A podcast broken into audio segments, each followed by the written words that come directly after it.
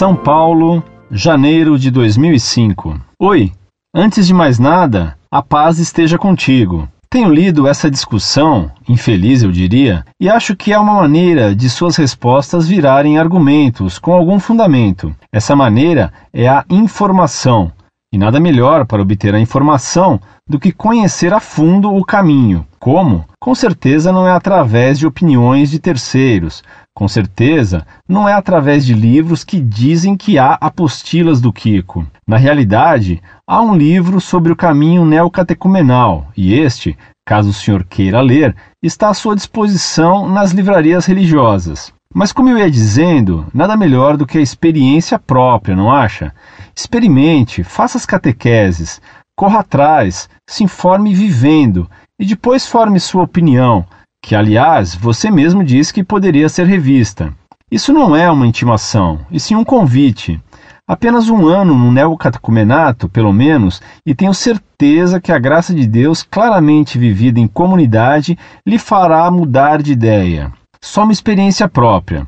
Tenho 17 anos, faço parte do caminho neocatecumenal há quatro anos e, graças ao caminho, eu creio em Deus. Você vai me desculpar, mas eu acho que uma missa no domingo, onde você dificilmente se desliga dos seus problemas para ouvir e deixar a palavra de Deus entrar na sua vida, nem sempre é o suficiente para te levar à conversão. Eu acredito que preparando a palavra escolhida, isto é, lendo-a em grupo e passando-a para a comunidade, junto com a sua experiência pessoal, partilhando o que Deus quer dizer na sua vida, você vai perceber melhor e mais claramente a graça, a misericórdia e o amor de Deus na sua vida. Te convido a experimentar a maravilhosa experiência de caminhar em busca da fé para a conversão, onde Deus te mostra a sua fraqueza como ser humano, mas ao mesmo tempo o poder que ele te dá para ser uma pessoa melhor. É maravilhoso viver em comunhão com irmãos que você mal conhecia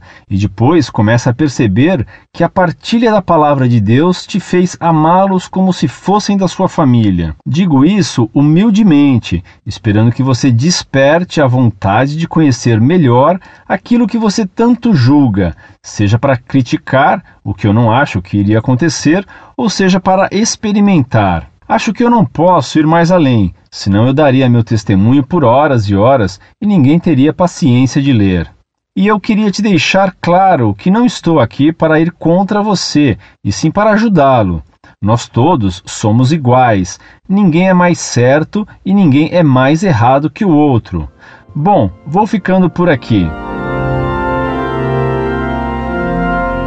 Prezado Salve Maria. A sua é a segunda carta que recebo hoje de jovens defendendo o neocatecumenato. Você me critica por ter dado uma opinião sobre o neocatecumenato baseado num livro e me afirma que assim não vale. O catecumenato precisaria ser experimentado para ser compreendido. Experimentando-o, eu verificaria experimentalmente como ele é bom. Como certos xaropes, a experiência apenas daria a certeza do seu poder de cura. Meu caro e jovem, eu sou um velho professor acostumado a ler e a dar valor a livros. Creio bem que sua experiência juvenil o tenha convencido. Mas você sabe, os velhos não têm a experiência dos jovens. Peço-lhe, pois, sua compreensão por minha inexperiência em neocatecumenato, pelo menos. Permita-me, porém, ponderar-lhe que quando o movimento tem erros doutrinários, não convém experimentar se os erros condenados pela Igreja são erros mesmo, temos que crer naquilo que a Igreja aprovou e condenar o que ela condenou. Assim, os papas têm continuamente condenado a tese de que os homens são iguais e ensinando que somos semelhantes. Então, quando leio em sua carta que você defende a igualdade de todos os homens, sei pela leitura das encíclicas papais que isso é um erro.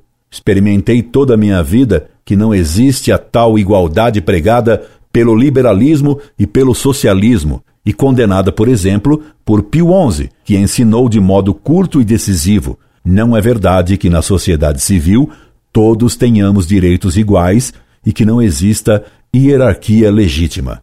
Pio XI, Divini Redemptoris. E você me escreveu: Nós todos somos iguais, ninguém é mais certo e ninguém é mais errado que o outro. Meu caro, se todos somos iguais e ninguém é mais certo ou mais errado que os outros, Por que você me criticou? Pelas cartas dos jovens neocatecumenais que recebo hoje, engalfinhando-me em meu canto, no movimento, não se ensina nem o que os papas ensinaram, nem lógica. Com toda a minha estima e simpatia, incorde Jesus Semper, Orlando Fedeli.